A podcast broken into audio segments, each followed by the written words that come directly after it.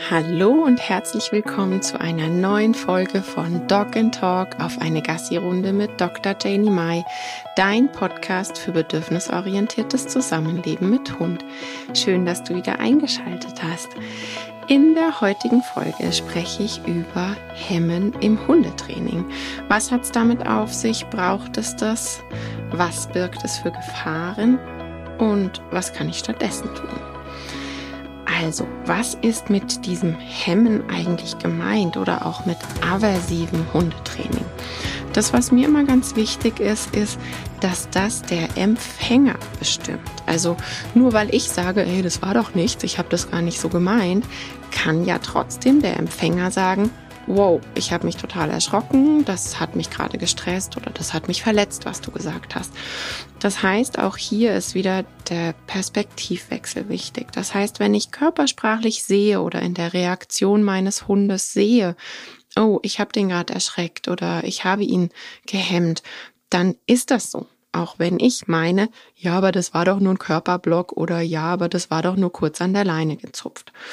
Ähm, also, der Empfänger bestimmt. Und um das zu sehen, ist eben auch hier wieder so ein bisschen wichtig, dass man seinen Hund lesen kann, dass man erkennen kann, was sagt er mir, was möchte der mir erklären. Ähm, was fällt da alles drunter? Ich habe eben schon was genannt. Der Körperblock, das ist für mich klassisch gehemmtes Verhalten. Ich stelle mich vor den Hund oder ich mache so einen Fußstampfer auf dem Boden. Ich blockiere den Hund, ich dränge den ab in Situationen, wo man den Hund erschrecken möchte, gibt's auch das Klassische mit in die Hand klatschen, dass der Hund einen Schreckmoment hat oder ähm, eine Flasche mit äh, Steinchen oder Nägeln gefüllt, die dann ganz doll rappelt, die man dem Hund hinterher wirft, Schlüssel, Schlüsselbund klappern oder hinterher werfen. Auch das ist oft das, ähm, wenn der Hund mal die Lernerfahrung gemacht hat, das Schlüsselbund ist hinter mir hergefallen oder hat mich an den Beinen getroffen, dann reicht natürlich auch, dass der Mensch dann vielleicht nur noch mit dem Schlüsselbund in der Hand klappert und der Hund erschrickt sich schon. Aber all das sind Sachen, die eben hemmend wirken. Wasserpistole, Wasserspritze, den Hund mit Wasser ähm, besprühen aus dem Wasserschlauch ähm, oder aus der Gießkanne, was es da alles gibt. Ähm, die Sprühhalsbänder, wo so ein Duft rauskommt oder eben auch durch diesen plötzlichen Luftstrom, der da unters Kinn kommt. Das sind auch wieder Erschreckmomente, wobei, wenn das dieser Zitronella-Duft ist, kommt auch noch hinzu, dass es den Hund rein vom Geruch her, wenn man sich überlegt, was der Hund für eine feine Nase hat, ähm, das ist natürlich sehr, sehr hemmend, wenn man da etwas unter der Nase hat, was eigentlich unangenehm ist.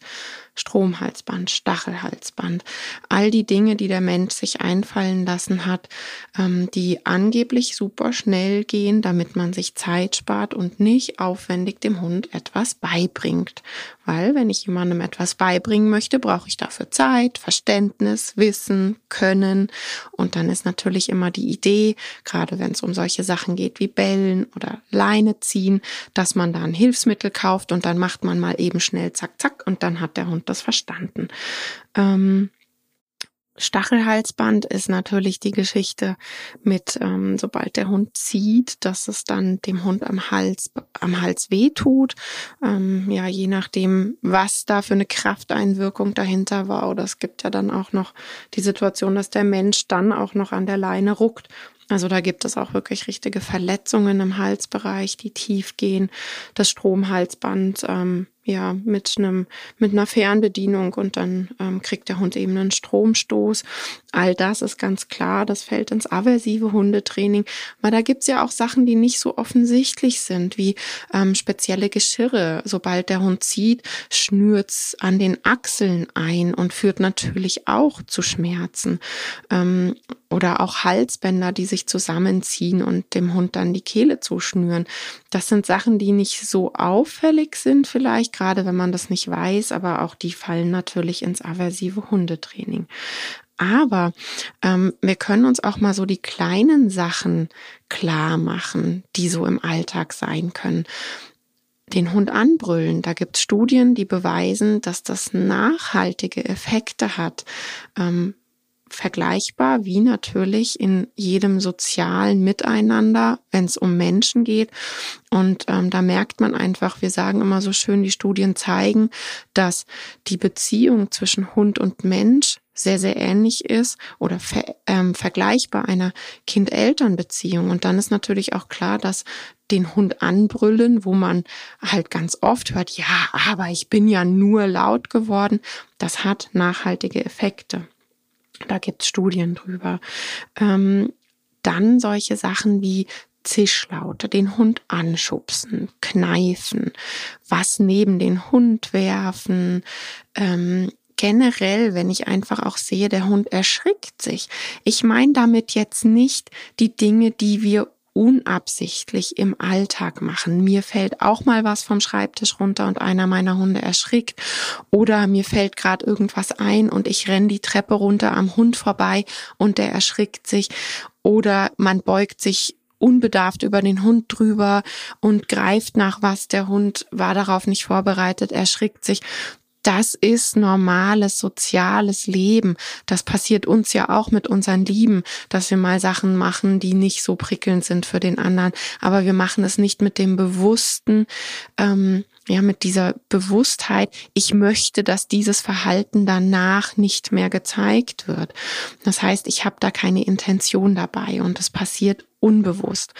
Und das, was ich so wichtig finde dabei, ist auch, wenn mein Hund das als Fundament wirklich verinnerlicht hat. Wir haben eine enge, tolle Beziehung und da kommt nichts Aversives von mir. Ich schlag dich nicht, ich werf nicht die Leine hinter dir her. Dann ist es auch nicht, dass der Hund gleich Panik hat. Wenn aber der Hund hin und wieder eben doch diese massiven Erfahrungen mit seinem Menschen macht, dann ist natürlich ein, ich erschrick mich, weil was vom Tisch fällt, nochmal eine ganz andere Sache. Ja, also auch hier wieder vielleicht so ein bisschen der Vergleich, wenn man das ins soziale Leben zieht. Wenn ich mal einen schlechten Tag habe und meinen Mann nach einer Frage ankrantel, dann ist er deshalb nicht gleich grundsätzlich in der Beziehung getroffen und denkt sich, oh Gott, oh Gott, und hat Angst vor mir, sondern er denkt sich dann, okay, die hat schlechte Laune, ich gehe mal aus dem Zimmer. Und so kann man das vergleichen. Das heißt, ein Hund, der ansonsten ein rein positives Fundament hat, der hat nicht einen riesigen Stress damit, nur weil er sich jetzt mal kurz erschrocken hat. Wenn aber aversives Training mit einer Intention eingesetzt wird, sich selbst Arbeit zu sparen, sich Trainingszeit zu sparen und auch ähm, ja sich Wissen nicht aneignen müssen und diesen ganzen Papalapap mit Perspektivwechsel, Empathie, kann man einen Haken dran machen, braucht man dann nicht. Wenn man das macht, dann diese Intention zu haben, ich nehme jetzt aversives Training, ich nehme Hemmen, damit der Hund das Verhalten nicht mehr zeigt. Das ist etwas, was in dem heutigen Training absolutes No-Go ist. Hemmen ich sage immer ganz platt, ist oldschool, weil wir wissen es mittlerweile besser. Wir wissen sowohl, was ähm, im Hundegehirn hormonell passiert, was mit der Beziehung passiert, ähm, ja, was, was im Hund vor sich geht. Und aus dem Grund kann man halt nicht sagen, ich habe zwar dieses Wissen, aber ich wähle trotzdem den faulen Weg. Das geht meines Erachtens nach nicht. Wir haben das Wissen und genau deshalb müssen wir uns anders verhalten, weil auch hier wieder der Einschub, es ist eine Zwangs-WG. Der Hund stand nicht mit gepacktem Köfferchen bei uns vor der Haustür, sondern ich habe ihn mir geholt und dann bin ich auch dazu verpflichtet, dass es ihm gut geht bei mir. Ähm, ich habe immer so das Bild, wenn ich erklären möchte, was ist das mit dem Hemmen, aversiv oder auch grundsätzlich Verhaltensunterbrecher, wenn mir das Hundeverhalten als Mensch nicht passt.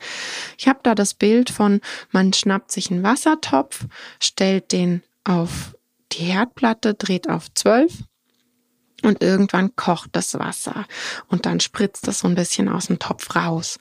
Alles, was Hemmen ist, sei es die Wasserspritze, sei es eine Schepperdose, sei es das Schlüsselbund klappern oder eben brüllen, einen Schritt vor den Hund machen, blockieren, alles, was ich vorher genannt hatte, das ist einfach einen Topfdeckel nehmen und oben auf den Topf drauf pressen dann sieht man zwar das kochende Wasser auch nicht mehr und es brodelt nichts mehr aus dem Topf raus, aber ich glaube, ohne dass man da Physikprofessor ist, kann man sich vorstellen, was im Topf passiert. Der Druck nimmt zu.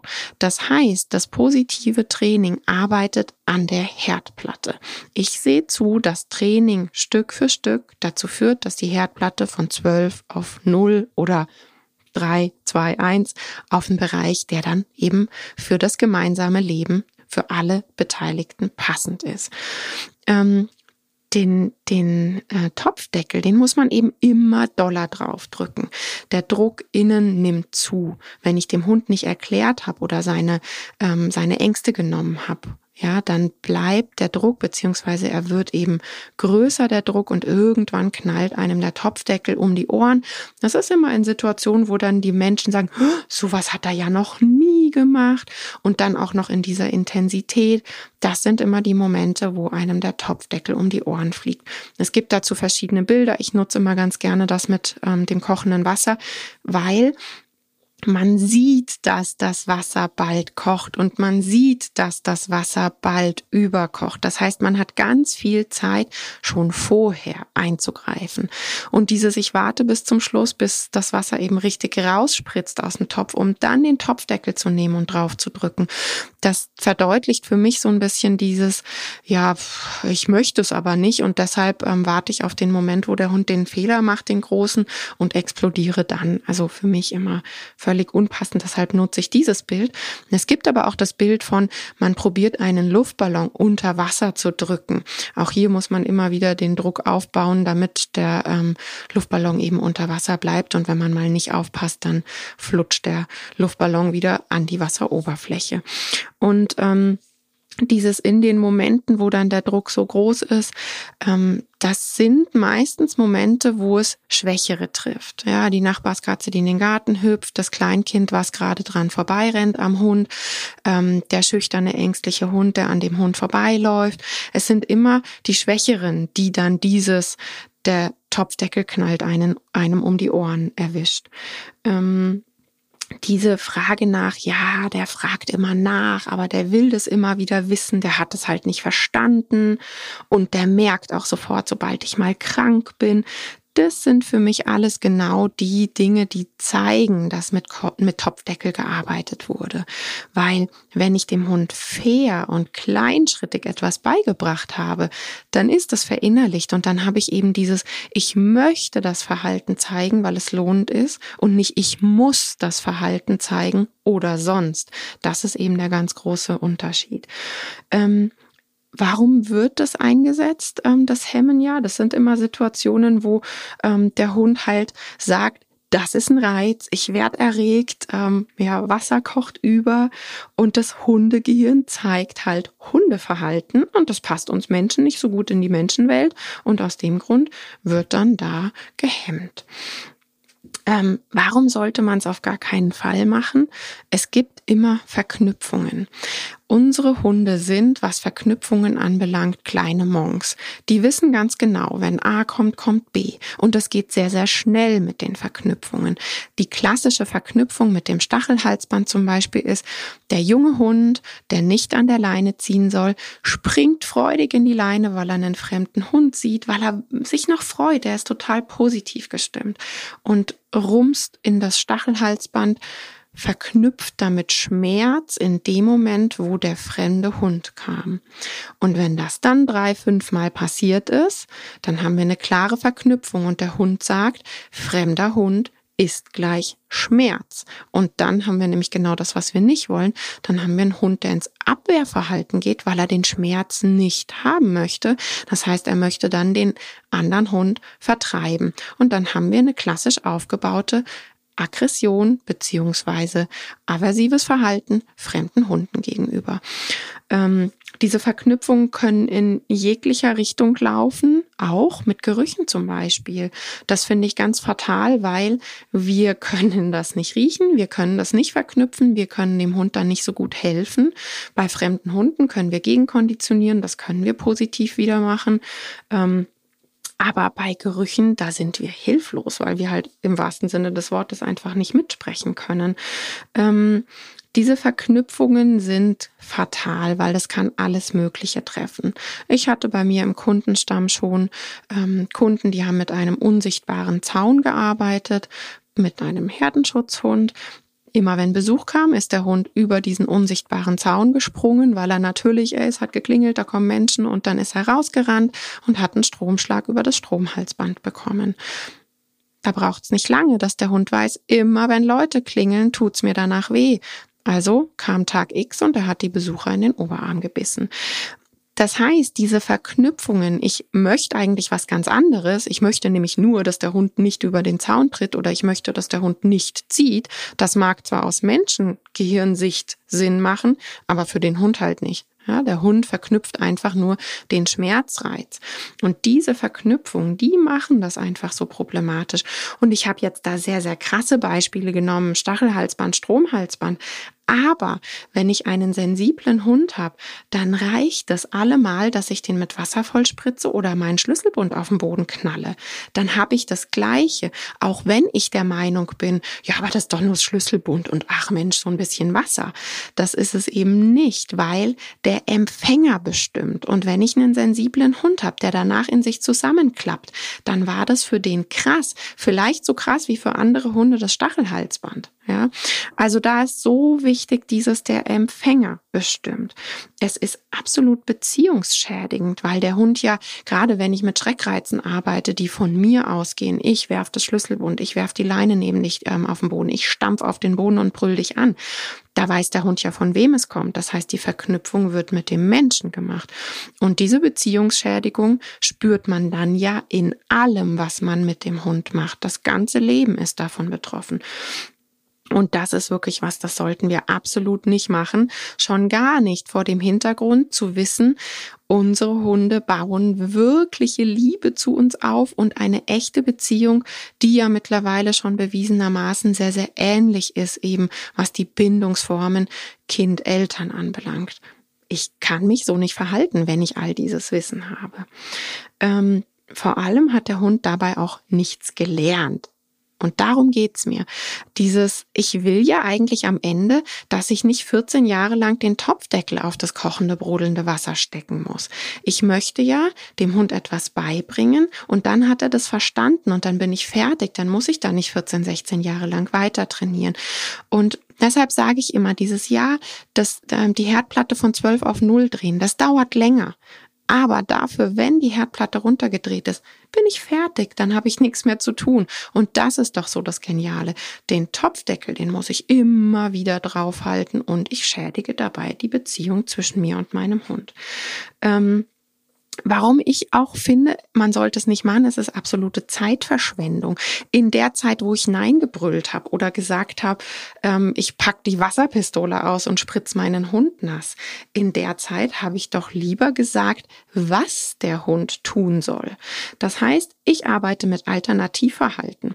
Da gibt's die verschiedensten Sachen. Ähm, da gehe ich immer mit meinen Hund-Mensch-Teams ähm, dahin, dass wir wirklich gucken, was ist für den Hund passend. Das ähm, kann im besten Fall was sein, was kom komplett hundliches Normalverhalten ist, wie geh da mal bitte schnuppern oder geh da dein äh, Mausloch weiter ausbuddeln. Ähm, das könnten hundliche Normalverhalten sein, in die ich den Hund reinschicke. Das kann zu Hause das perfekt auftrainierte Signal Kissen sein oder Decke und dann hops der Hund ins Kissen und in die Decke, weil er eben das machen möchte, weil er gelernt hat, dass es mit einer Belohnung verknüpft.